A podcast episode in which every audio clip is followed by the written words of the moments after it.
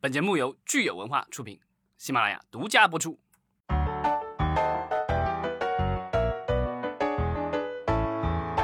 欢迎收听新一期的《影视观察》，我是老张。Hello，大家好，我是石溪。上两期节目呢，其实我们都聊了短视频和长视频平台最新的一些发展哈。我们也有听友给我们留言，呃，逢迎和迁就啊，这个用户的名字很有意思。他认为呢，短视频的用户群体和长视频的用户群体根本就是两拨人。看短视频的人，绝大部分是不会看长视频的。嗯，这个就是我说了不算，咱们看那个数据，对吧？对，因为咱们那个报告里说的总的这个视听人口是九亿多，嗯，那短视频的用户有八亿多，综合视频也就是咱们通常说的长视频有七亿多，对吧？加起来八加七十五。对啊，这个就所以就是重叠还是很多的。如果不说这个数据的话，就以我们平时的经验来说哈，我觉得老张是属于又看短视频又看长视频的，对吧？啊，对我我两两样，这个就是对哪个都不耽误。然后我呢，其实是只看长视频，我是很少，我手机上都没有抖音，也没有快手，所以我基本上是不看短视频的。所以就是我觉得到个体上来说呢，可能每个人有每个人不同的情况，但是从数据来看呢，就是大多数人可能还是选择两者兼有的。对，但是就是说这个是看长视频时间多，还看长短视频时间多，这个可能每个人就不一样了，对吧？就是你的这个。对。呃，这怎么说呢？营养组成就是可能会有一些不一样。嗯、对，其实我们上两期节目也呃每次都强调了，说现在可能对大家来说特别出乎意料的是，我们每天用在短视频上的时间其实是越来越多了。很多人可能你看短视频两小时是吧？对，就远远超过了你看长视频的时间。这个可能是的确让我们挺惊讶的。嗯。然后我们看还有一位朋友，他叫呃何松二零一四哈，他说上上周呢我们提到了就是有一个国外的喜剧演员，他叫 Louis C K，他呢做了一个尝试，就是把他自己的喜剧放到了自己搭建的这个网络平台上，然后让大家直接付钱给他的网络平台去看他拍的这个喜剧。那这部喜剧的名字呢叫《百年酒馆》，大家如果感兴趣的话呢，也可以到网上去搜一搜，看看这个喜剧是不是你感兴趣的，然后是不是你自己。会愿意掏钱直接付给这个了呃生产厂厂商，就是我们没有中间商，没有完全价，对对对，这个是完全的没有中间商赚差价了哈。嗯、那这个尝试其实也是挺大胆的。那上周节目其实我们也说了，这样的尝试呢，在国内呢其实几乎是不太可能发生的。对，那因为牌照因为的问题，嗯、这个是最大的问题。没错没错，其实上两周呢，我们都说了这个流媒体平台的情况哈。那今天呢，我们还是回到院线电影来看一看，最近这个院线电影的各位大大都在忙些什么。嗯，对，因为之前我们上一次哦翻了一下记录，我们上一次聊这个院线的立项的话，还是聊的是一月份的立项。那现在其实我在那个电影局的网站上一看，现在已经公布了二月、三月、四月、五月，对、嗯、我们已经差了一个季度了。今年来说，这个电影局立项的这个速度哈，这个效率还是比较高的，对吧？嗯，感觉赶上了大家递交的速度了。没错，那我们就来看看，在这个今年二三四五月份，大概都有哪些新的立项的项目值得我们关注。嗯，我们先来看一下这个宇宙第一大厂中影。好的，好的。对，我们先说这个各各种大厂啊，那当然中影是大厂里面的最大的了。对，国家队。嗯、对，国家队的。那中影呢，首先它上来呃这个立项的这个呢，格局是相当的大哈，就是名称是伟大的战争。啊，大家想想哪哪一个战争是最伟大的？宇宙上最伟大的战争，无非就是抗美援朝了。对，现在抗美是国家第一大事业。那中影立项的这一部战争片呢，它的导演和编剧，哎，都是陈凯歌大大。呃，博纳其实今年也有一部啊、呃、抗美援朝的电影《长津湖》，之前已经这个宣官宣过了。然后对，有三位导演，其中其实也包括了陈凯歌导演啊、呃，他也是监制之一。那另外两位导演和监制是徐克和林超贤，嗯，都是和博纳合作过很多次的导演。然后那一部的话啊、呃，阵容很强大，是呃吴京、易烊千玺。哎，你说长津湖有主演有吴京啊？那其实，在咱们这个中影立项的《伟大的战争》里面，主演也包括了吴京。对，然后小鲜肉有刘昊然。没有这个，你忘了这个陈飞宇啊？哦，这导演的儿子比刘昊然更先，是吧？所以感觉呃史鹏元其实可能是最年轻的。嗯，呃，我我看的名字的时候我没明白这是谁，然后一看照片是这个隐秘的角落里的那个小男孩徐良，那里面的徐良。原来如此，吴京现在就是属于已经成了抗美专业户了啊！之前的《金刚圈》里有他，然后《长津湖》里有他，然后现在这一部啊《抗美援朝》里也有他。是，所以接下来我们可以看到这个吴京大大哈，他呃和我们的这个主旋律电影其实是紧密的连接起来了。对，然后我觉得就是将来也许可能有一个电影宇宙，就是吴京的抗战宇宙，非常期待。呃，那我们说完了这个伟大的战争之后呢，其实中影还立项了一个项目，那这个项目的格局相对来说呢就没有那么的宏大了哈，它叫发明一个夏天。呃，从这个故事梗概上来看，就是一部典型的怀旧的电影。它讲的主角胡周回到了年少时候度过夏天的一个小镇，然后回想起曾经的玩伴叫唐露，那可能是个女孩吧，看名字。然后呢，还有小镇上神秘的河流，他决定追溯过往，解开困扰自己多年的梦境。嗯，哎，这个梗概让我听上去有点像那个咱们之前有一部美国电影哈，肖恩潘演的。神秘河，对不对？啊，他那个不是回忆的那个，这个这个其实让我想起了那个叫什么《Stand by Me》嘛，对吧？伴我同行。对啊，那个里面不就是那个作家接到自己朋友的死讯，然后就回到回家参加葬礼，然后就回想起小的时候几个朋友一起冒险的故事。是，其实你说的这个《伴我同行》也是呃美国电影里面非常经典的一部片了哈。然后《神秘河》其实也是呃非常经典的，所以大家如果有兴趣的话，其实都可以找来看一看。那我们说完了中影呢，接下来我们看看大厂光线传媒。那它立项了呢，其实非常多的项目。呃，我们再依次来简单的说一下。首先呢，它立项的是叫约会清单啊，这个一听就是一个有爱情元素的这样的一个故事片。嗯，他讲的是主角，然后三十岁，然后单身，结婚焦虑，受到闺蜜的启发，然后将身边的所有的男性按照身高、学历、工作等条件列成表格，逐一约会，产闹出不少笑话。这个爱情喜剧听起来。嗯，那接下来呢，我们看看光线呢还立项了一部电影，叫《计划外的姐弟恋》。嗯，对，这个之前咱们那个也聊过，就是呃。怎么说呢？就这两年姐弟恋题材的影视剧非常之多，嗯，是，呃，而且我觉得非常有意思啊，就是这一部其实和这个约会清单呢，他们都是女主人公，好像深受这个婚恋问题的困扰。你看这个计划外的姐弟恋，首先说的是这个三十二岁的投行精英卓雅，那她呢遇到了实习生弟弟，两个人之间产生的这个感情，又回到了我们说那个词儿，就是大龄剩女，好像是一直没有，她其实更。我觉得他更像的是那个霸道总裁嘛，那个只是把那个性别换了一下，对吧？那刚才我们说的这两部电影呢，其实都是比较喜剧元素的，对吧？都是三十岁女性的爱情故事。是的，然后接下来一部呢，它也是爱情元素，但是感觉呢就是有一点黑暗了哈，就好像不是喜剧风格的了。片名呢叫《谢谢你来爱我》。嗯，然后那个情节说的是。呃，男主角高中时候失手打碎了教室教学楼的玻璃，然后呢，正好把下面的一个女孩董娜给砸伤了，那女孩成了植物人，然后呢，这个罗宇也因此啊家破人亡。那多年后，这个男主角又遇上了这个女主角，然后并且一直照顾她，照顾到她清醒过来，然后他又决定用此生来陪伴瘫痪了的的董娜，因为好像感觉好像是醒了，但还是瘫痪，所以就照顾她，然后隐瞒真相，为她编织一个梦。对这个设定，好像真的就是挺凄惨的哈，我觉得有点残酷青春的感觉。苦情戏是吧？是的，就是年轻时候一个好像是很小的一个失误，结果造成了非常非常严重的后果。对，这个有一个类似的这个情节的，但是就是一个喜剧了。就是我好像在咱们在这个就节目里可能还聊到过，就是那个我名片名我也忘了，是 Sandra Bullock 演的一个片子，他年轻时候拍的，就讲他。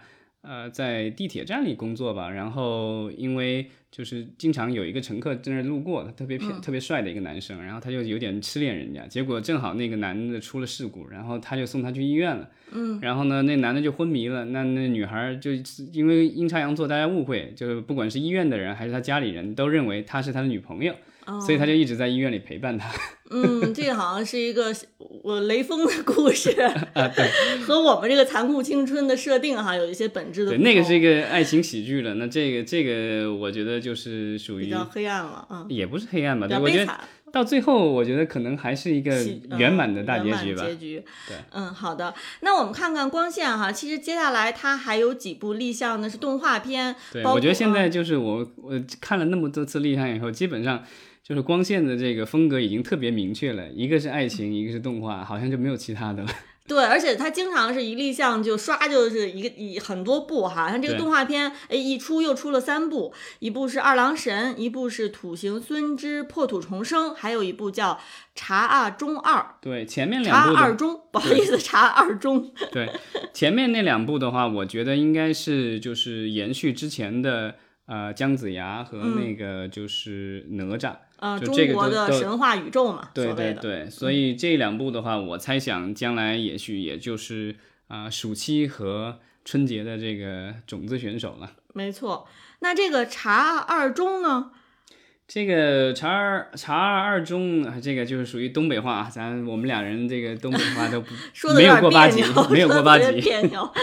对这个。呃，它我查了一下，它是原来是一部呃爆笑的动漫网络剧，然后二零一四年上线的。我看了一下 B 站呀、腾讯动漫什么上面都有，然后已经播了有四季，有四十四集，然后第五季据说也要上了。是。然后这是呃茶二二中，呃，他就说是这个虚构的一个学校，然后其实是以东北师范大学附属中学为原型啊，然后讲述是校园生活，呃。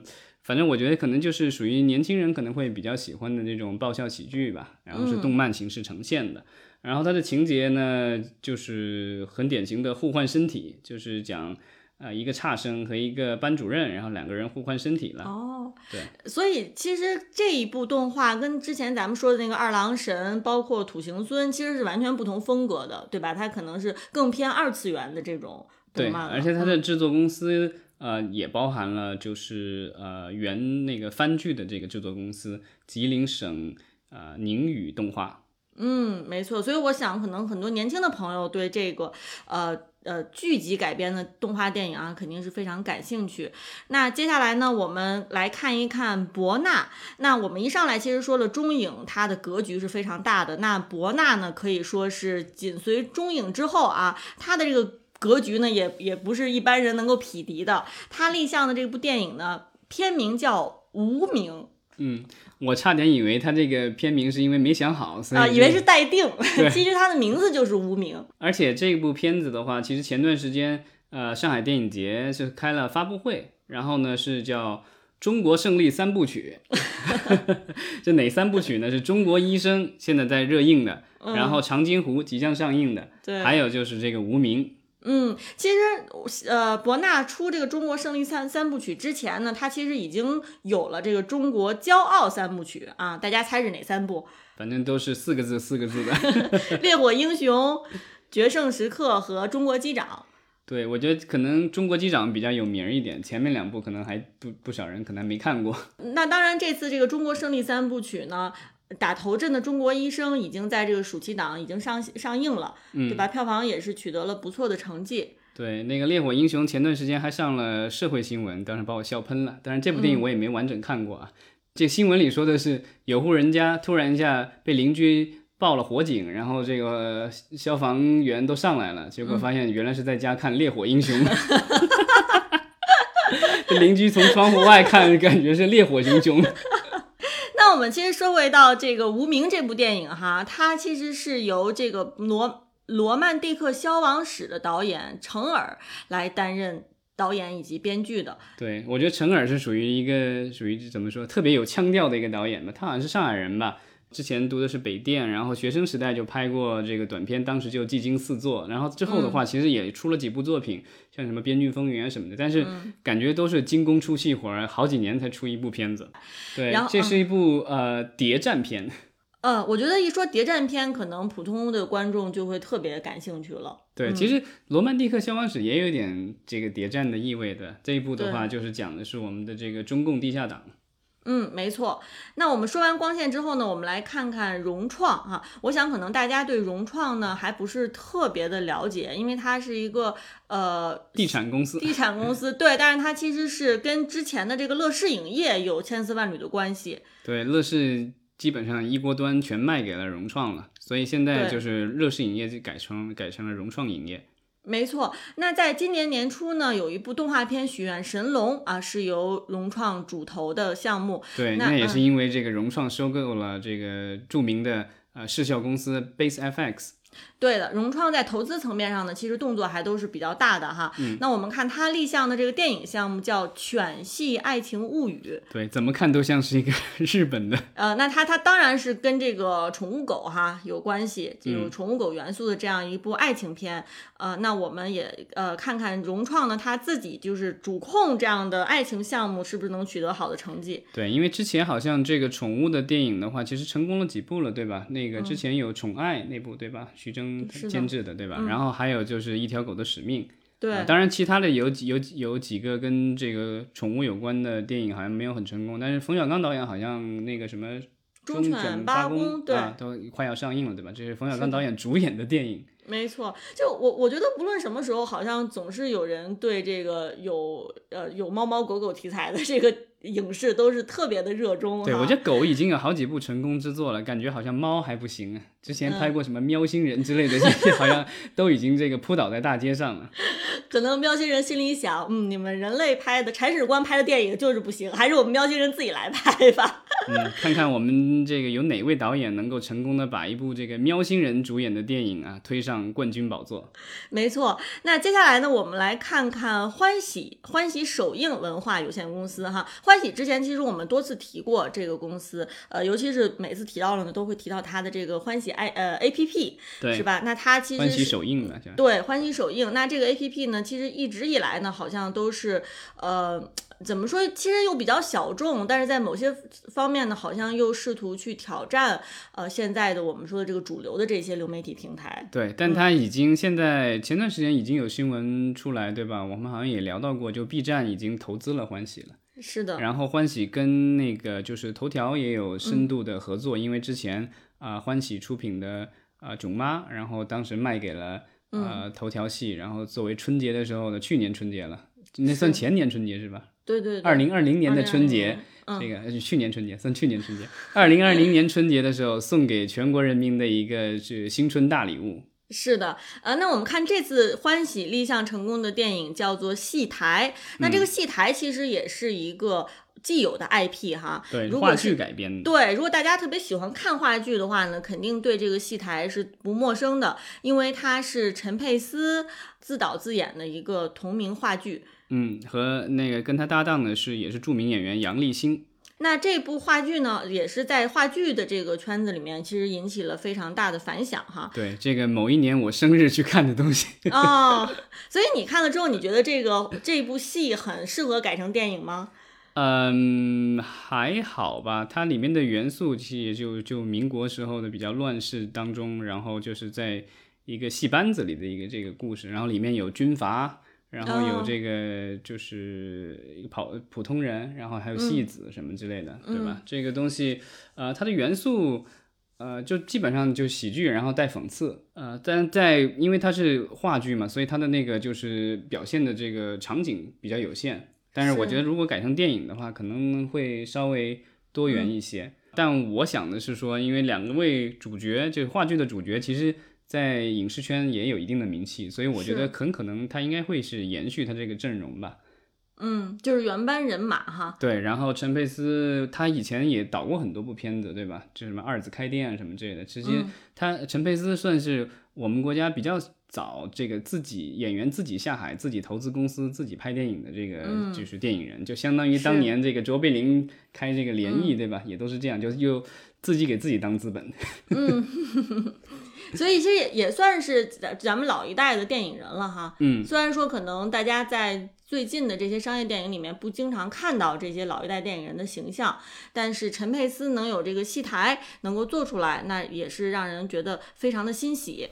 对，然后也是期待，因为这我看查了一下，其实前几年好像就说这个要拍了，然后但是一直就是没有，然后这一次的话已经立项了，所以我觉得也有可能这个就是很快能够开拍了。是的，那接下来我们来看看联瑞影业，它立项的一部电影叫《天才车手》哈。那一听这个名字，大家都知道它其实又是跟这个赛车有关的。电影。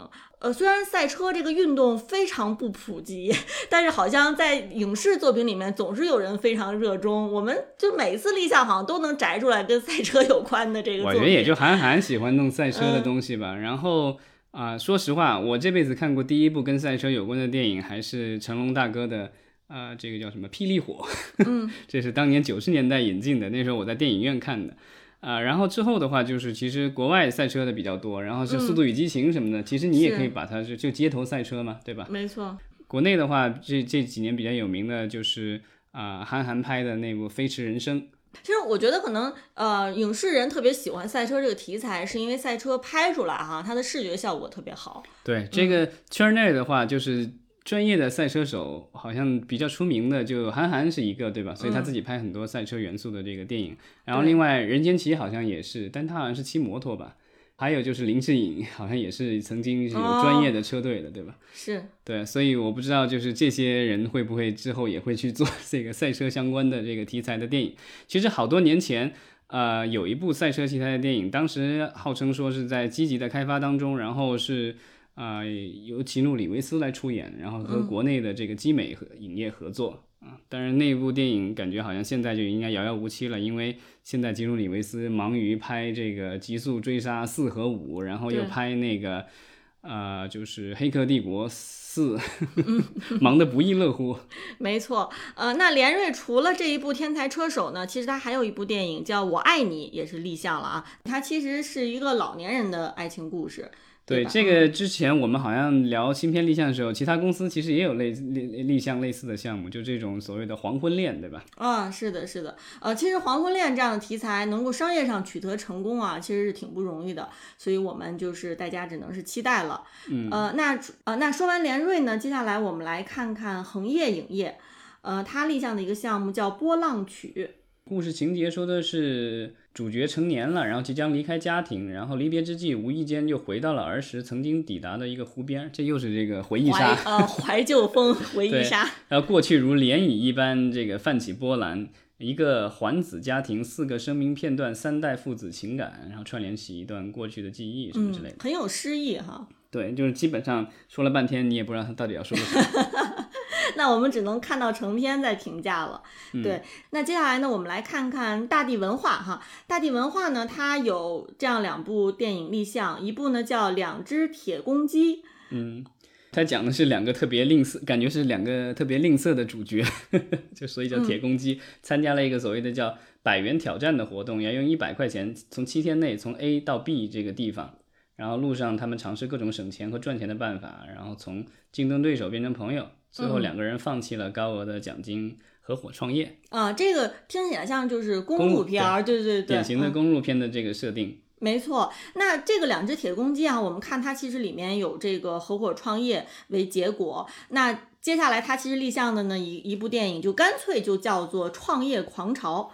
对，然后这个里面讲的是呃一个不按常理出牌的草根，然后一个心思缜密的海龟啊，就是基本上也是双主角的设定。然后这两人有着截然不同的性格和出身，但是却都被彼此视为互联网创业界最痛恨又欣欣赏的竞争对手。然后一系列对决后，然后这个展现了中国热血宏大的创业潮缩影。嗯，这相比起来，这个创业狂潮的格局哈，就比这两只铁公鸡要大了不少。啊，对，但依然这个，我觉得从从外观上来看，大同小异吧。那一个是商战，一个是那个公路片吧，可能是这样。那这个创业狂潮除了有大地文化的这个投资之外呢，它其实还有工厂大门影业的这个参与。那工厂大门呢，其实之前呢主要的这个作品是文艺片儿。嗯，对。然后有很多电影都是主要是走电影节，包括之前可能我们在节目里都聊到过的这个《春江水暖啊》《气球》啊什么之类的。对。但近期这个公司好像也在试图。啊，拍一些虽然还是可能中低成本的电影，但是需要他们想要做的，可能还是需要一些商业元素的一些电影。没错，所以工厂大门呢，它其实自己呢也立项了一部电影，叫《离去之前叫醒我》。那我觉得他既然想转型商业电影哈，那我们就看看这部电影它到底元素够不够商业吧。对他讲的是在外务工多年的主角方亮重回故乡，然后准备发展事业，然后但他内心对亡父的心结始终无法打开，然后呢，于是母亲和姐姐陪他一起踏上祭奠父亲的旅程。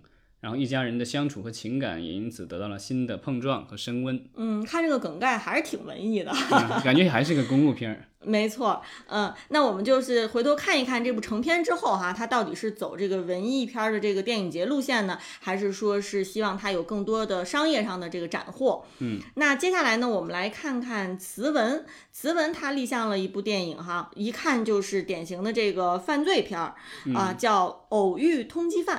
其实我我们其实看现在立项就是有犯罪元素的这样的题材的电影啊，就并不多，是吧？所以一看到这个，哎，是呃跟通缉犯有关、犯罪有关，就觉得还是兴趣大增。嗯，他讲的是主角目击了凶案，然后却被路过的啊一个人认为是疑犯，然后呢，他为了自证清白，然后就跟他一起去跟这另跟另外那个人一起去跟踪劫匪，然后结果呢，却发现对方他有另有所图，然后两个人发生分歧，然后各种事情。啊，一系列的追击，最后把劫匪绳之于法。嗯，当然，这个结局是要把劫匪绳之于法。对，然后那个就是看到了他，目睹了他，误会了他的那个人呢，其实就是因为心怀不轨嘛，最后也是自食其果。嗯，没错。呃，那其实以上呢，我们说的都是这个影视的传统的大厂哈。那接下来我们就来看看有互联网基因的阿里巴巴和爱奇艺，他们分别立项了什么电影。那我们先来说阿里巴巴，它立项的电影呢，包括《恋爱请多指教》。二次钟情以及无价之宝，对，那个前两部感觉好像都是呃爱情片，嗯，但是这个无价之宝它其实是亲情，它其实说的是一个六岁的小朋友啊，被作为这个债务的担保压在了咱们这个男主石振邦的手上，就是小朋友不被他的父母接走，所以不得不这个石振邦要带着这个小朋友到处去，对吧？那在这个路上。呃，在他们这个相处的这个过程当中，其实产生了很多啼笑皆非的事情。嗯，当年葛优演的那个电影叫什么来着？好像也是债务纠纷，然后把那个关之琳压在他那儿了。哦，那压的是一个成人是吧？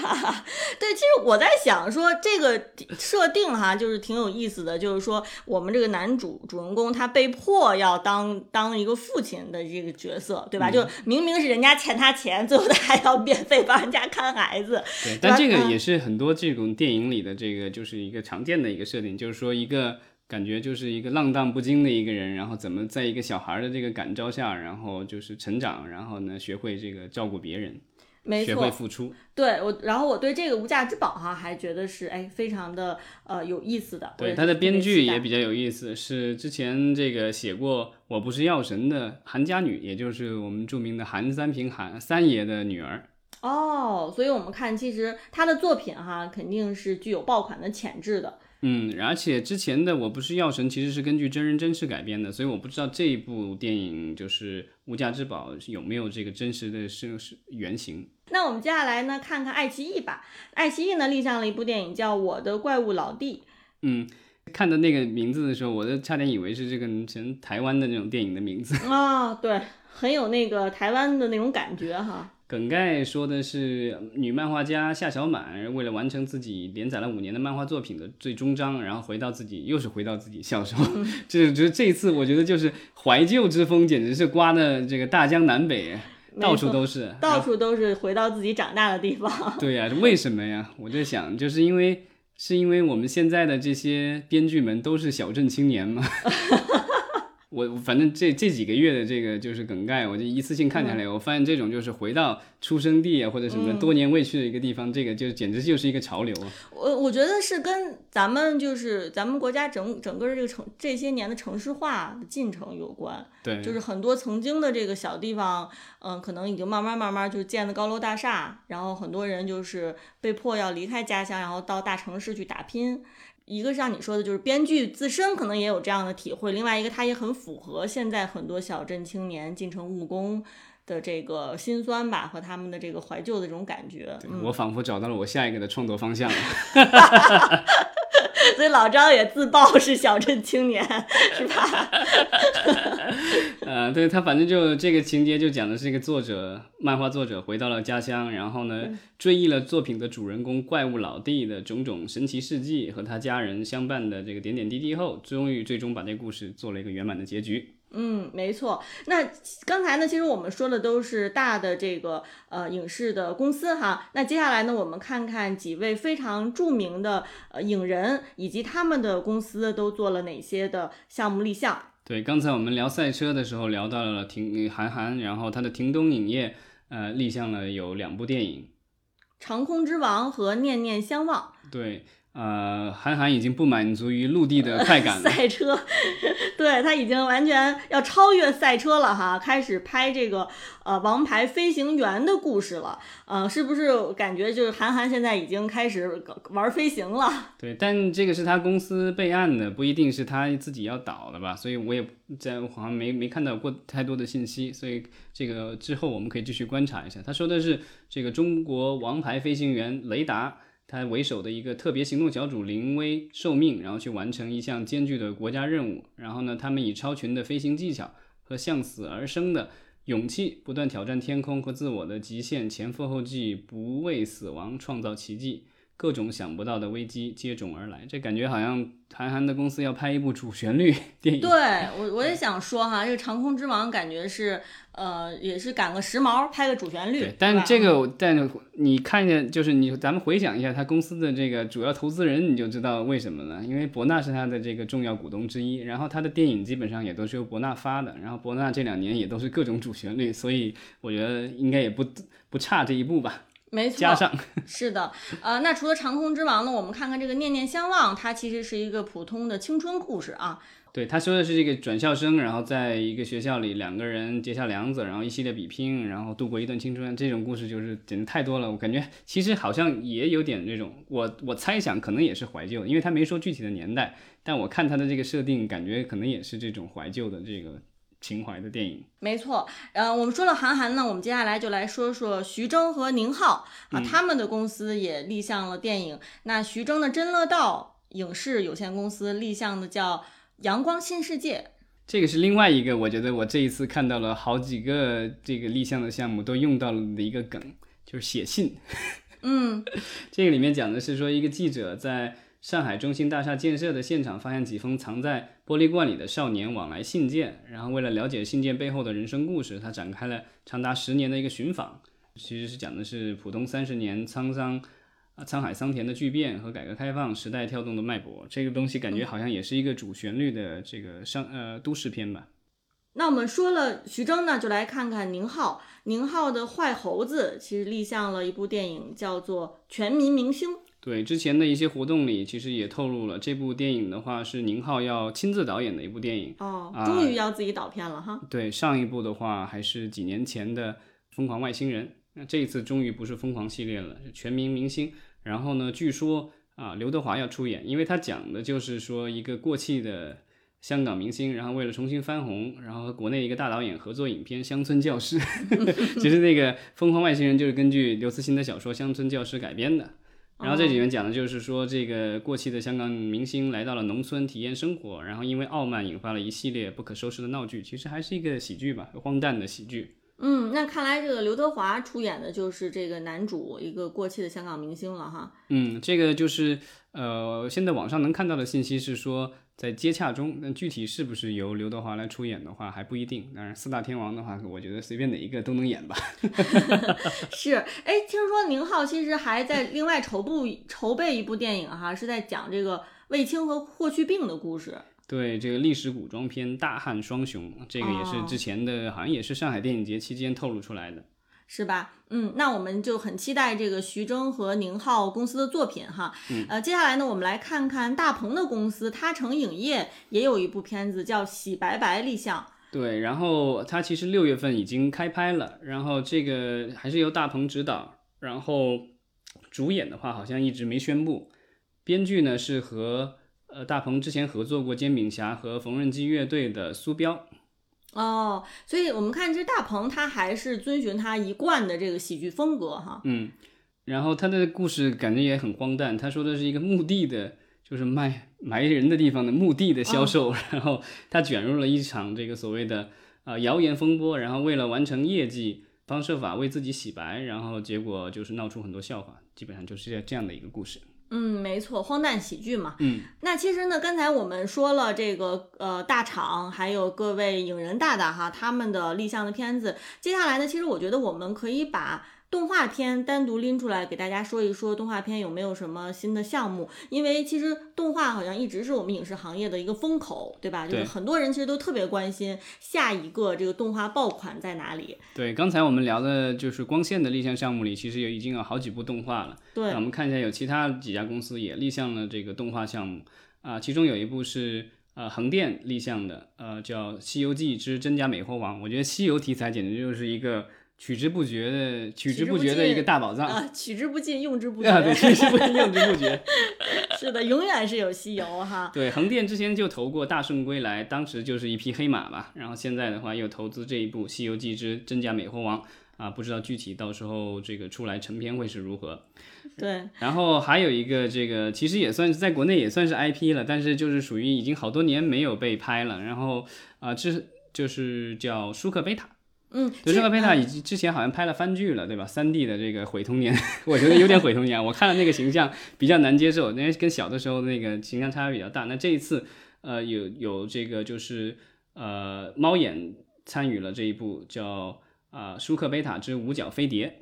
嗯，其实我觉得，因为我们刚才一直在说这个怀旧风，对吧？回忆杀。那其实这个郑渊洁的童话也可以说是我们八零后这代人的一个这个怀旧当这个童年当中非常非常重要的一一个组成部分哈。对。所以其实我们也是打心眼里特别希望这个 IP 能够有它的生命力。嗯，而且这个郑渊洁的话，他呃今年夏天应该还还有一部真人版的那个罐头小人儿要上映，对，好像是万达出品的。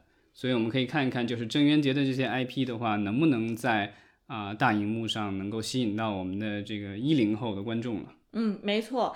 那其实如果说到童年回忆的话呢，还有一部动画《天书奇谭》，它呢马上要出这个 4K 纪念版了，也是重新立了像。这个就国外的话，其实很多的老的电影都会去做这个，就是所谓的修复，对吧？重置，然后啊重新上映，然后或者三 D 重置啊，或者是这种就是四 K 的这种修复啊或什么的。然后这一次的话，轮到我们的国产动画电影，这部八十年代的这个动画电影也是很多像我们这一代人的童年经典了。然后当时好像这个我忘了，好像剧情的最后应该是留了个尾巴，但到现在好像续集也没有。那这一次的话，感觉好像也不是续集的这个感觉，还是就是只是一个重置。然后另外好像还配上了一些，就是呃，说是纪念版里面会有艺术家的讲述，还有手稿，所以呢，就是可以让大家都知道一些背后的故事。嗯，它就是原片，然后以及纪录片可能都混在一起了哈。对，可能片长比以前要长一点，所以这样就是重新立项做的一个东西。嗯，没错。呃，那看了这个呃二三四五月的立项啊，老张，你还有什么觉得是特别的想跟大家分享的？因为之前我们聊那个就是立项的时候，经常会把一些比较重要的合拍片，嗯啊拿出来跟大家讲一下。但是这几个月立项，你可以明显看出来，几乎就没什么合拍片了。就是要不是有没合拍片，要不就是有小的可怜的几部合拍片，而且没有一部可能能拿得出来讲的。对，就不像是这以前咱们说的这个视效大片哈。嗯，对，就是一些比如说中外合作的，或者是中港合拍的，或者是中美合拍的，或者其他的一些，然后比较大制作、大导演、大明星的这种电影，感觉越来越少了。但我们的其实很多的香港影人依然在啊我们的这个大陆市场上活跃着，所以我觉得可能就是香港的公司可能就是越来越示威了吧。那可能就是即便是由啊香港导演、香港明星。来这个主导的项目的话，现在这个就是可能主的这主要的出品公司都变成这个咱们这个大陆的公司了。没错，呃，那我这次的合拍片呢，我觉得咱们可以单独来说一说这个由华策影业立项的哈，它叫渊野边，渊是深渊的渊啊，野是野花的野，渊野边。那它呢，呃，看梗概呢，好像是跟日本是不是进行合拍了？因为它是主人公是呃到东京交换留学。发生的事情，嗯，那是不是里面有这个日本公司的这个参与？所以，呃，但我觉得就是最近的这个合拍片的公式有一个地方让我很不能这个理解，就是它现在只有国内的合作公司的这个名字在上面，然后国外是什么公司好像已经不列出来了。对，它没有显示，所以我们只能猜测它到底是跟哪个国家合作。对，所以也搞不清楚了。然后另外一部的话是叫《宿敌》。然后是四川魔影，我也不知道这是什么一个公司，但它讲的是澳门的这个赌场的故事，但讲的是两千年左右的这个澳门赌场。嗯，所以他做合拍片有可能是这个澳门跟内地的合拍。澳门基本上没有什么电影公司，所以基本上要不就是中港合拍。中港合拍哦，但是就是像刚才你说的，其实我们从立项当中，其实基本上看不出来到底它的这个合拍是体现在什么地方啊？对，所以这个就是只能靠发挥想象了。没错，所以其实我们看从这个呃新片立项当中，可以看到各位大大在忙些什么，然后也可以看到我们未来这个电影产业的一些新的趋势。对，但是就是我觉得这个暑假的话，感觉就是暑期档真的是就是让业内很多人是可能会相。相对失望一些吧，因为目前来说，暑期已经过了，没说过半吧，也快了，嗯，对吧？七月份已经到了十几号了，然后但是我们的现在票房已经比比一六年呃一九年比一九年还是落后了很多。然后八月份的话，似乎也没有什么特别的重磅影片会要上映，所以大家其实已经很担心今年的这个暑期档，甚至是全年的总票房。嗯，这是不是能拿到达到我们之前的这个小目标，是吧？对，就是那个之前想说能不能恢复到六百个小目标，那现在估计不行了。现在好像还在两百多个小目标，差的有点远。对，就是现在今年已经过了一一半多了。对，我看我们也有听友风波会哈，他说这个呃封神到底在哪里？这封神还没有定档哈。对，但我觉得就是现在就是怎么说呢？可能观众进影院的这个意愿不高的话。那就是对片方的这个就怎么说排片的这个信心也不可能也会不足，所以这一些重磅的影片可能这个时候因为各种原因、商业的考虑或者是审查或什么其他东西，它这个就是它这暂时一时 一时半会儿进不了影院。没错，呃，所以我们在暑期档之后，我们也会给大家再盘点一下，看看暑期档到底啊表现如何。对，因为之前我们每一次都会提前一下这个前瞻一下暑期的电影，但今年好像没有什么特别好前瞻的，所以我们最好就最好就最后再回顾一下吧。好，谢谢大家的收听，下次再见，嗯。